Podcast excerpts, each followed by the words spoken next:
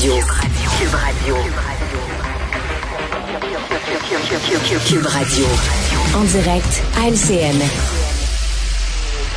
8h45, on va aller rejoindre Richard Martineau. Salut Richard. Salut Jean-François. Tu sais qu'il y a des professeurs qui manifestent en disant, écoutez, nous autres, on veut une augmentation de salaire. Vous avez bien augmenté les salaires euh, des députés. Pourquoi vous voulez pas augmenter Ouais. nos salaires?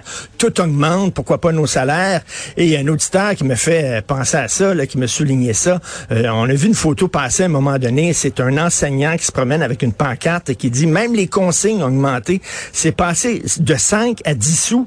C'est une augmentation de 50 Là, c'est une augmentation de 100% de 5 à 10 sous. J'espère qu'il n'enseigne pas les maths, là. Va te dire, là. J'espère que c'est pas un prof de maths, là, parce qu'il y a un problème, là.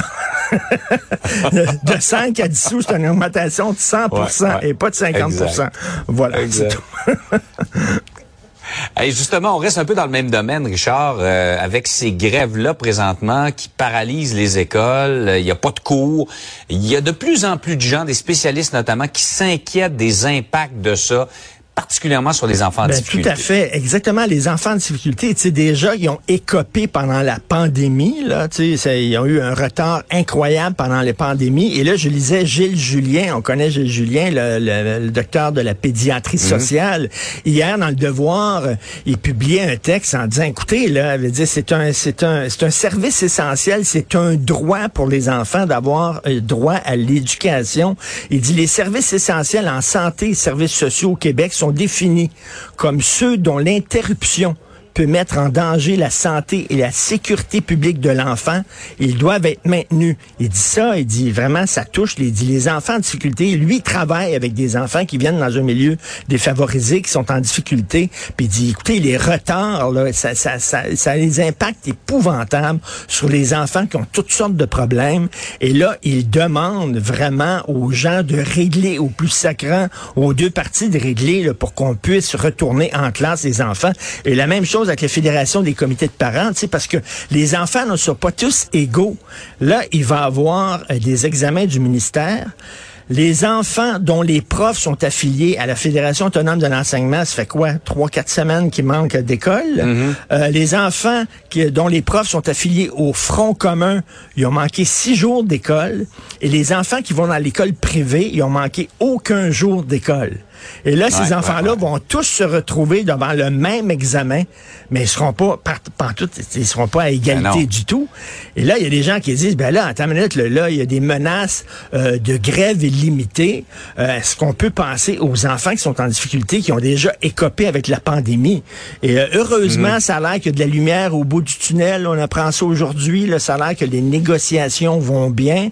Ça se réglera pas avant le week-end, mais on espère vraiment que ça se règle Ouais. avant le milieu, avant, avant les fêtes, parce que là, Ouais. c'est- les enfants qui commencent. On comprend que les professeurs sont dehors, pas seulement pour leur augmentation de salaire à eux, mais pour avoir des meilleures conditions pour mieux enseigner aux enfants. Je pense que les parents Exact. comprennent ça, mais reste que quand même, ça devient inquiétant maintenant pour l'avenir euh, des enfants en difficulté.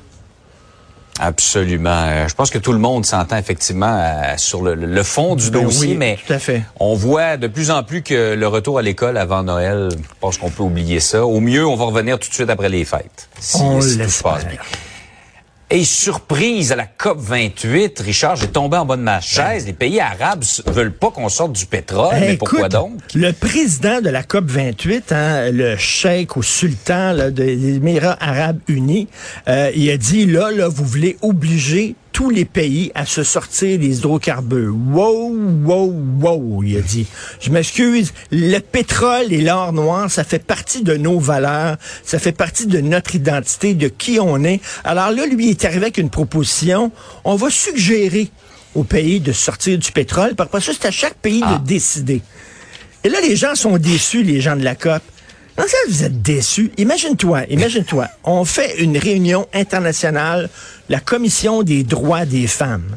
C'est en Iran, OK? Là, il y a des gens là, de partout à travers le monde, 70 000 délégués qui vont là avec des avions en Iran. Et là, ils arrivent finalement avec une conclusion, c'est que on juge que les femmes sont des êtres humains comme les autres et qu'ils devraient avoir les mêmes droits, donc droit de voyager, droit d'aller à l'école, droit de s'habiller comme on veut. Les mots-là en Iran, ils diraient wow, wow, wow, là. Attends une minute, toi là, là. Peut-être chez vous, c'est comme ça, mais chez nous, c'est pas comme ça. Puis là, on serait pas surpris. Mais c'est quoi cette affaire-là d'organiser euh, une, une, une, ah, réunion internationale sur le pétrole? Dès le départ, c'était bizarre. Ben, dès le départ, ça avait pas de maudit bon sens. Et là, c'est juste, ils sont pas en train de nous dire, là, ça, là, c'est raciste de nous dire de sortir du pétrole parce que c'est bon pour vous, les pays en Occident, c'est ce que vous voulez, mais vous nous imposez vos valeurs à nous. Ben oui, mais ces gens-là sont devenus gonziliardaires grâce au pétrole. Si c'était pas du pétrole, ils vivraient dans un désert avec des chameaux. Il n'y aurait pas une scène. C'est sûr et certain que les autres veulent pas qu'on sorte du pétrole. C'était écrit dans le ciel, vraiment en gros. Et là, les gens sont tous surpris. Mais là, on n'est pas vraiment content avec ce que le, le cheikh ou le sultan nous dit. Ben mm. voyons, vraiment c'est n'importe quoi. Alors euh, ça montre hein, que, écoute, le Brésil, le Brésil euh, proposé que la prochaine réunion euh, de la COP se déroule en Amazonie. T'imagines, toi, dans la forêt amazonienne qui est en train de brûler à petit feu. Là, il va y avoir des jets qui vont arriver, puis ils vont faire ça, quoi? Ils vont faire un bivouac en pleine forêt amazonienne. Écoute, c'est vraiment n'importe quoi, ces réunions-là. mais on en rigole, Richard, mais pendant ce temps-là, l'horloge continue de tourner, ah le climat continue de se ben réchauffer, et les effets continuent d'être... Ben, certains vont peut-être être irréversibles. Ben tout à fait. Là. Alors, c'est pas très étonnant ce qui se passe. Richard, passe une excellente journée. On se reparle Merci, bonne journée à demain. Salut. Salut.